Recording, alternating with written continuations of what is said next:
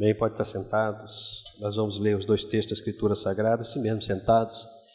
Jeremias 29, 11 e 13. Depois nós vamos ler 1 Timóteo, capítulo 2, versos de 1 ao 4. Obrigado, Marcelo. Deus abençoe sua vida. Deus abençoe os nossos queridos diáconos. Que a graça do Senhor esteja sobre vocês. E nós vamos conversar hoje sobre o seguinte tema: conhecendo a vontade de Deus para a igreja. Jeremias 29, 11 a 13 nos diz o seguinte: Porque eu bem sei os pensamentos que penso de vós, diz o Senhor, pensamentos de paz e não de mal, para vos dar o fim que esperais. Então me invocareis e ireis e orareis a mim e eu vos ouvirei. E buscar-me-eis e me achareis, quando me buscardes de todo o vosso coração. Vamos para Timóteo. Vamos para Timóteo, capítulo 2.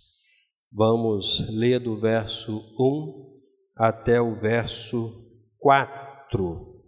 Timóteo, 1 Timóteo, capítulo 2, versos de 1 ao 4. Admoesto-te, pois, antes de tudo, que se façam deprecações, orações, intercessões e ações de graças por todos os homens, pelos reis e por todos os que estão em eminência, para que tenhamos uma vida quieta e sossegada em toda a piedade e honestidade porque isto é bom e agradável diante de Deus, nosso Salvador, que quer que todos os homens se salvem e venham ao conhecimento da verdade. Vamos orar. Muito obrigado, Deus, por esse tempo precioso que o Senhor nos concedeu. Nós já cantamos, já ofertamos, já comungamos e agora, como igreja do Senhor, nós estamos diante do Senhor para receber do Senhor aquilo que o Senhor tem para nos falar nesta manhã. Por misericórdia, Senhor, esconde-nos atrás da cruz de Cristo e nos ajude em nome de Jesus. Amém. Conhecendo a vontade de Deus para a igreja. Nosso tema é Igreja Batista do Centenário em Colubandeiro, uma igreja no centro da vontade de Deus. Meus queridos, nós temos escutado aí, inclusive sexta-feira, no culto de oração, nós escutamos muito bem isso. Não? Nós estamos passando por momentos muito difíceis.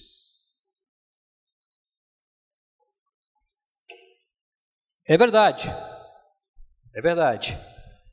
Mas os tempos difíceis pelos quais nós estamos passando, eles não se resumem a um momento da história, sempre existiram. Sempre existiram.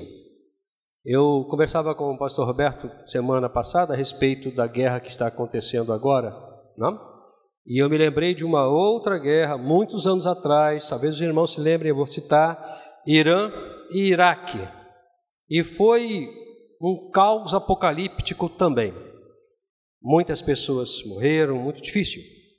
Muitas pragas, muitas doenças, muitos óbitos. Eu conversava é, com o irmão hoje pela manhã que esse tempo da pandemia, nós focamos muito na pandemia, mas esquecemos que muitas pessoas morreram de câncer. Muitas pessoas morreram de câncer. Então, tempos difíceis nós sempre teremos. Sempre teremos. Tivemos, temos e sempre teremos. Porém, as dificuldades, meus queridos, não podem ser aqueles elementos que vão nos afastar da vontade de Deus. Não podem. Somente nós, somente nós podemos definir se vamos ou não nos afastar da vontade de Deus. Eu gosto quando Paulo diz que não há absolutamente nada que nos afasta do amor de Cristo. A doença, a provação, as lutas, até mesmo a morte, não? E quando eu, eu, eu leio Paulo, quando ele fala isso, eu fico pensando nas minhas lutas, nas minhas dificuldades, nos meus problemas, nas minhas angústias, nas minhas tristezas, em alguns momentos até nas minhas depressões, e fico tentando imaginar se, se por um motivo qualquer desses Deus se afasta de mim e eu não tenho como pensar nessa possibilidade. Deus jamais se afasta de mim. Logo, o que Deus espera é que eu jamais me afaste dele, apesar de todas as dificuldades. Porém, porém, apenas nós podemos decidir se vamos ou não nos afastar da vontade de Deus. Nenhuma outra coisa tem poder para decidir sobre nós e sobre as nossas vidas. O que, que eu quero dizer com isso? Eu quero dizer com isso que a vida cristã é uma vida de responsabilidade, de tomadas de decisão. Os irmãos, talvez, porque nós não vivemos naquela época, obviamente, mas os irmãos acham que seria, era muito fácil para um cristão, no início da era cristã, lá no primeiro século, primeiro para o segundo século, era extremamente fácil é, enfrentar um leão, ser queimado vivo, perder tudo e ter que morar em cavernas? Eu penso que não, né, irmãos? Eu penso que não. Mas talvez até alguns tenham desviado, talvez até alguns tenham abandonado, porque o autor de Hebreus, de Hebreus fala da apostasia, que é o abandono da fé cristã, no sentido até de tentar fugir dos problemas, das dificuldades. Mas muitos persistiram, muitos é, insistiram em conhecer a vontade de Deus. Então, eu queria, entre muitas opções, dada o fato de que apenas nós podemos nos afastar da vontade de Deus, apenas nós podemos decidir isso, conversar com os irmãos muito objetivamente sobre duas vontades de Deus para a igreja. Existem muitas outras, nós estaremos trabalhando ao longo de um tempo que o Senhor nos definir a respeito da vontade de Deus. Primeira vontade de Deus, a vontade de Deus para as nossas relações com os irmãos. E a segunda vontade de Deus, a vontade de Deus nos nossos compromissos com a obra da salvação. Conhecendo a vontade de Deus em nossas relações, o texto de Isaías 29, versos 11 ao 13, nos fala dos pensamentos de Deus a nosso respeito. E eu queria apresentar aos irmãos uma pessoa que foi muito significativa para mim. Eu queria apresentar aos irmãos o Davi, David Potts. Daniel, coloca a imagem dele, por favor. Esse é o Davi, David Portes, que eu tive a oportunidade de conhecer quando trabalhei na Avenida Beira-Mar durante muitos anos, ali nas imediações do consulado americano, naquelas áreas por ali. O Davi é considerado hoje pelas revistas especializadas, inclusive a Forbes, como o maior palestrante de motivação do Brasil e fora do Brasil. Esse é o Davi. É um homem que dá palestra para milhares de pessoas. Nos últimos 20 anos, o Davi se tornou um milionário. Mora numa cobertura na Barra da Tijuca e tem vários carros à sua disposição. Esse é o Davi. E ele é especialista em palestra de motivação. Porém, bota a segunda, Daniel. Nem sempre foi assim. Quando eu conheci o Davi, trabalhando na beira-mar, o Davi tinha uma barraca de doces. Eu e uns amigos, todos os dias, na hora do almoço, nós passávamos lá e comprávamos balas com o Davi. A história do Davi começa quando ele casa e vai morar num barracão na Rocinha. Um belo dia, a empresa que ele trabalhava quebrou e ele não tinha mais para onde ir. Não podia pagar o aluguel. A esposa estava grávida de sete meses. E ele foi despejado e foi morar na rua com uma mala e uma caixa de papelão. E a esposa grávida de sete meses. Um belo dia a esposa começou a passar mal e ele precisou comprar um remédio, e naquela época era o equivalente a 12 reais de hoje. Ele não tinha esse dinheiro, e ele foi então a um amigo, pediu esse dinheiro emprestado e foi em direção à farmácia para comprar o remédio. E no trânsito para a farmácia, ele prestou atenção nos vendedores ambulantes. E ele então falou o seguinte: Eu não vou comprar o remédio, eu vou comprar a bala e vou vender. E a esposa estava passando mal na rua.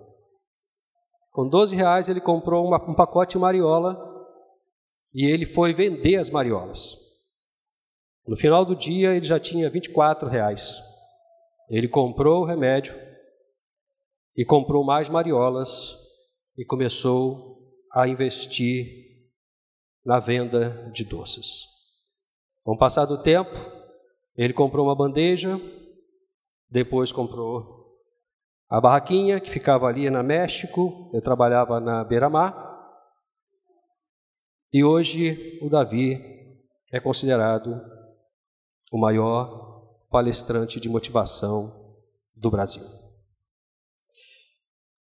Eu nunca vi esse homem triste.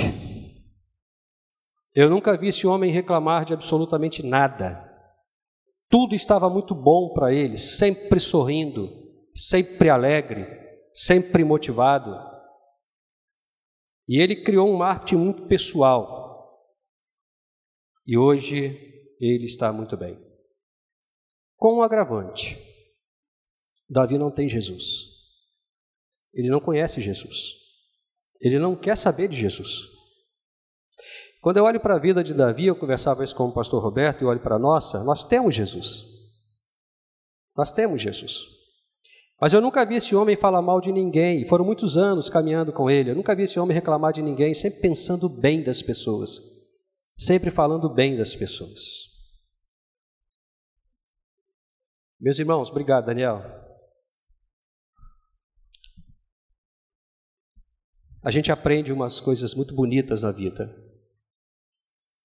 Uma das coisas que a gente aprende é que pensamentos positivos fazem bem para a gente.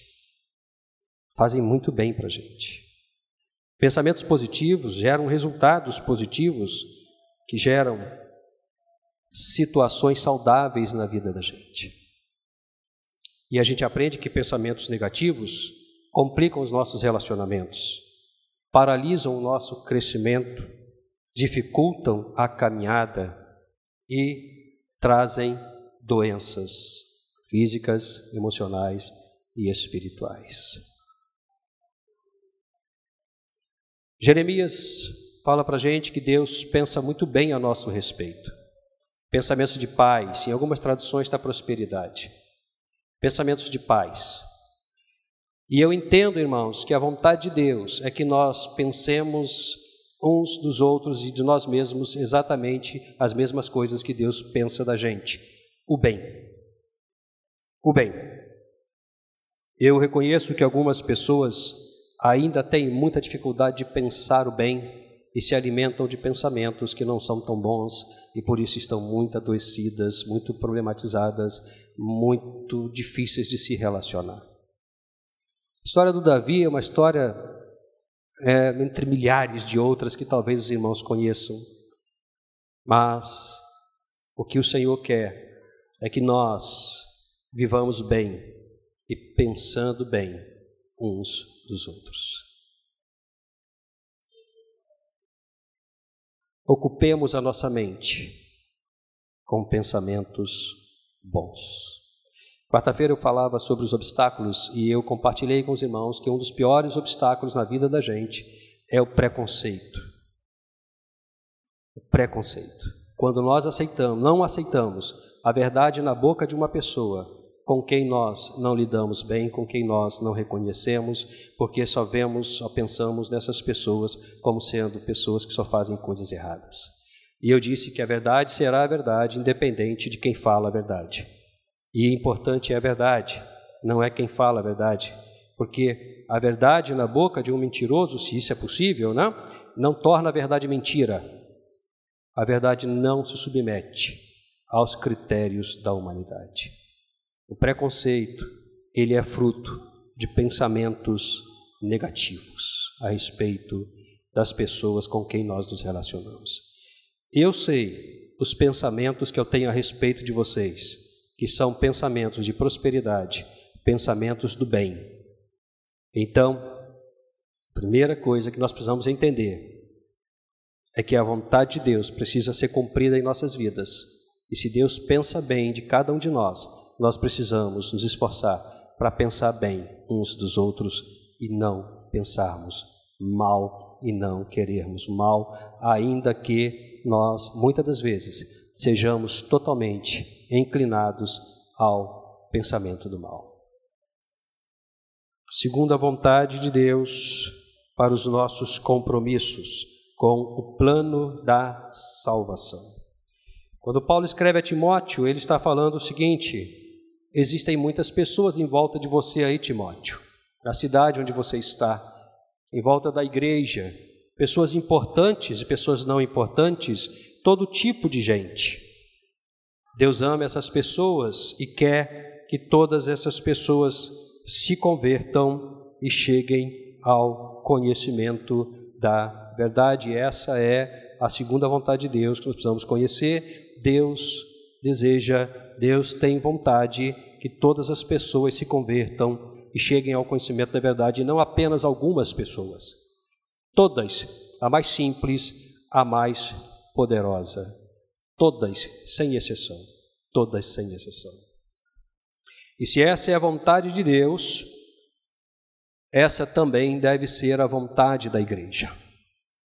A igreja não pode ser seletiva, a igreja tem que ser inclusiva no sentido correto da palavra, não no sentido ideológico. A igreja precisa estar incluindo as pessoas, independente do seu estado cultural, econômico, físico, emocional, raça e etc. e tal. Isso, inclusive, está no nosso estatuto. Graças a Deus por isso. Porém, irmãos, a vontade de Deus deve ser expressa no compromisso evangelístico da igreja, porque senão as pessoas não vão conhecer a verdade, elas não vão ser salvas se a igreja não expressar essa vontade de Deus através da atividade evangelística, através da atividade missionária. Ontem nós tivemos aqui um treinamento maravilhoso, já citado pelo diácono Cleber.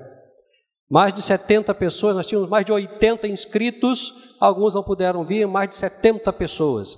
26 da nossa igreja.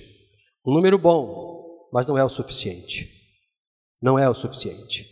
26 pessoas estavam presentes aqui, membros da nossa igreja. O que significa dizer que todo o restante eram pessoas de outras igrejas que vieram aproveitar esse espaço e essa oportunidade para estudarem um pouco sobre a evangelização. O conselho missionário preparou o curso para a igreja toda, mas apenas 26 pessoas vieram. E a gente fica pensando se de fato a igreja está entendendo a vontade de Deus, que é que todos os homens se salvem, chegam ao conhecimento da verdade, e se a igreja entende a responsabilidade dela em tornar possível a vontade de Deus, que é que todos os homens se salvem e cheguem ao conhecimento da verdade através da evangelização. Mas a igreja precisa entender, irmãos, como fazer para tornar possível essa vontade de Deus. E eu queria bem objetivamente falar três coisas que vocês precisam estar absorvendo, nós precisamos estar absorvendo para tornar possível e real o cumprimento da vontade de Deus, que é que todos os homens se salvem e cheguem ao conhecimento da verdade. A primeira coisa, a igreja vai refletir a vontade de Deus quando ela entender que o sentimento que ela precisa ter por todas as pessoas é de amor profundo e incondicional. Profundo e incondicional. Como eu disse, a igreja não pode ser seletiva. A igreja produz amor, porque o amor é a característica da igreja, porque amor é a característica de Deus e a igreja precisa refletir as características de Deus. Segundo, indo as pessoas levar a mensagem de salvação. Meu querido, tome a iniciativa. Não espere que as pessoas venham até você. Elas não virão. Elas são escravas de Satanás. Elas estão cegas, elas não têm motivação nenhuma para entender ou mesmo aceitar o plano da salvação. Dê o primeiro passo. Dê o primeiro passo. Vá até as pessoas. Alguns anos atrás, nós tivemos na igreja onde nós servimos um tempo muito interessante. Foi contratada uma, uma instituição para fazer uma reengenharia de processos na igreja. Durante dois anos, a igreja trabalhou com aquela instituição, que foi o Hagai, para mexer completamente na estrutura da igreja. E meus irmãos, eu me lembro que aquilo causou um problema tão grande na igreja, tão grande, tão grande. E a gente conversava com a liderança, fazia parte da liderança, vamos ouvir a igreja, não é por aí, não é por aqui, a igreja não é, a igreja não é uma empresa.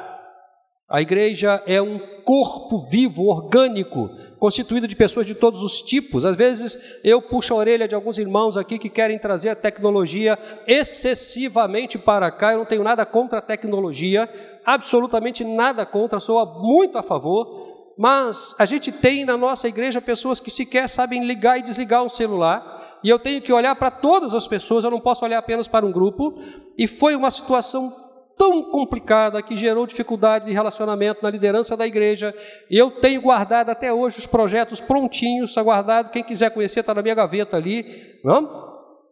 E, infelizmente, infelizmente, foram dois anos de dinheiro gasto que nada aconteceu do que foi planejado. Porque a gente esquece que do outro lado tem um ser humano que precisa ser alcançado por amor, precisa ser alcançado por carinho, independente da condição e da competência dele. Às vezes eu fico olhando assim, a gente tem aí né, o conselho missionário, tem uh, o evangelismo, e eu fico insistindo: vão as pessoas, procurem as pessoas, agende os cultos, vamos lá. Elas não vão vir, vamos nós a eles. Vamos nós a eles. Vamos invadir e vamos dizer: você quer um culto na sua casa? Que dia? Que horas? Mas falta coragem, falta ousadia, falta atitude, falta dar o primeiro passo. Ah, eles não querem. Não, eles, eles querem. Quem não quer é a gente entender que eles não têm condição de tomar uma decisão e que a decisão tem que ser nossa. Pois nós conhecemos o plano da salvação.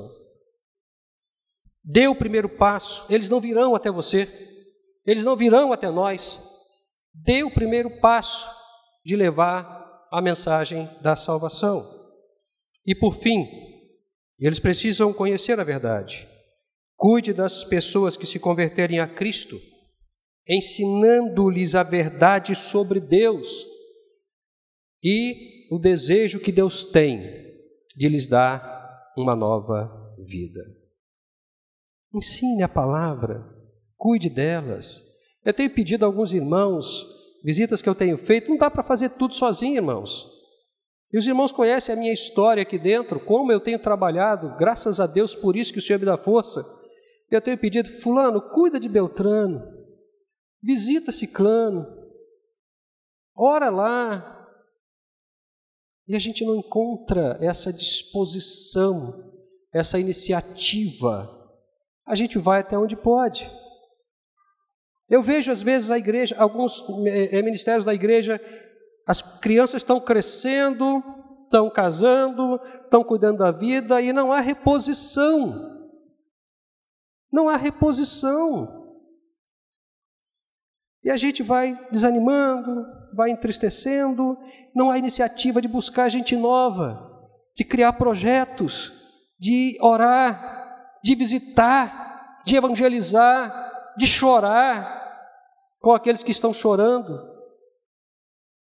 E aí daqui a pouco não tem mais o ministério X, o ministério Y, porque a liderança não tomou uma decisão, não teve atitude Deus quer que todos os homens se salvem e cheguem ao conhecimento da verdade.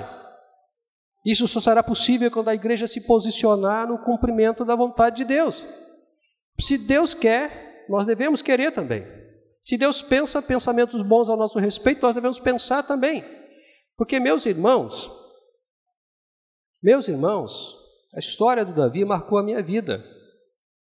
Como eu disse, eu conheci muito bem o Davi, muito bem com a sua barraquinha de bala. Essa semana eu falei com um amigo meu que é advogado. Como é que está o Davi? Está muito bem. Dando palestra no Brasil inteiro e em vários países do mundo. E Davi não tem Jesus. Ele não tem Jesus. Imagina onde você pode chegar, irmãos, se você que tem Jesus. Imagina o que você pode fazer, você que tem Jesus. Que tem a palavra da reconciliação. Ah, mas eu sou fraco. Existe uma arrogância, eu estou encerrando a minha palavra. Existe uma arrogância na humildade. Muitas pessoas, elas são tão humildes que chegam a ser arrogantes, de tão humildes que são. Aí não fazem absolutamente nada, não caminham. Às vezes eu vejo as meninas aqui, a Vitória e outros mais, pedindo, irmãos, nós precisamos de gente na, na, na fisioterapia, nós precisamos de gente é, é, é, na equipe de misericórdia. Está aí ralando, trabalhando, suando, com fome, um sol danado e cuidando de gente, leva para lá e leva para cá e vem para cá. Meu querido irmão, pense bem a respeito das pessoas, ame as pessoas e tome a iniciativa. Não espere que as coisas caiam do céu pronto para você. Faça as coisas acontecerem. Faça as coisas acontecerem. E o milagre vai aparecer na sua vida e na vida da igreja. Nós nos ressentimos muito. Tudo nos magoa, tudo nos ofende. Tudo é motivo para a gente parar, para a gente desistir, eu já disse isso e vou repetir do Gênesis Apocalipse, eu não vi uma pessoa que tenha sido chamada por Deus, que passou por dificuldades terríveis e que desistiu. E acima de tudo que disse Deus me mandou parar. Isso é uma fantasia religiosa, isso é uma historinha que contaram para gente que impede a igreja de crescer. Quarta-feira, e eu vou encerrar para passar para a escola bíblica dominical, eu expressei aos irmãos uma oração minha de algum tempo, não? E que Deus me autorizou. E eu compartilhei com a igreja e quero que a igreja orem por isso ou não. Mas eu estou orando por isso, derramando lágrimas diante do Senhor. E eu pedi a Deus 500 pessoas. Se eu me dê 500 pessoas, e nós vamos virar esse capote de cabeça para baixo. E vamos invadir aonde o Senhor nos mandar. Só 500 pessoas. E o Senhor vai ver o que essa igreja é capaz de fazer para a glória do Senhor e para a alegria do seu coração. Se você acredita nisso, irmão, ore comigo. Se não, por favor, fique de lado e deixe a gente orar e trabalhar. Porque nós precisamos crescer. E precisamos crescer porque essa é a vontade de Deus. Que todos se salvem, cheguem ao conhecimento da verdade. E crescer de forma correta, pensando bem das pessoas e uns dos outros. Vamos orar, que o Senhor nos abençoe. Deus, em nome de Jesus, nós te agradecemos por esse tempo precioso que o Senhor nos concedeu e pedimos que o Senhor faça a Sua palavra frutificar em nosso coração. Cria em nós ânimo, coragem, disponibilidade e que a gente de fato, ó Deus, pense bem das pessoas, ame as pessoas, cuide das pessoas e leve a mensagem do Evangelho a todos aqueles que realmente precisam encontrar salvação e edificação em Cristo Jesus e a nossa oração. Amém, Senhor, e amém. Que o Senhor nos abençoe. Nós vamos ter tempo da escola bíblica dominical. Passa a palavra à educadora.